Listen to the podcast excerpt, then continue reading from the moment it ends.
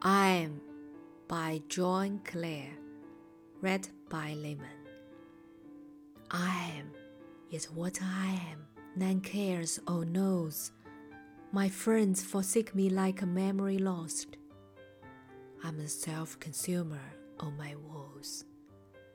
They rise and vanish in oblivion's host, like shadows in love's frenzied, stifled throes and yet I am, and live like vapors tossed into the nothingness of scorn and noise, into the living sea of waking dreams, where there is neither sense of life or joys, but the vast shipwreck of my life's esteems, even the dearest that loved the best, are strange, nay, rather stranger than the rest.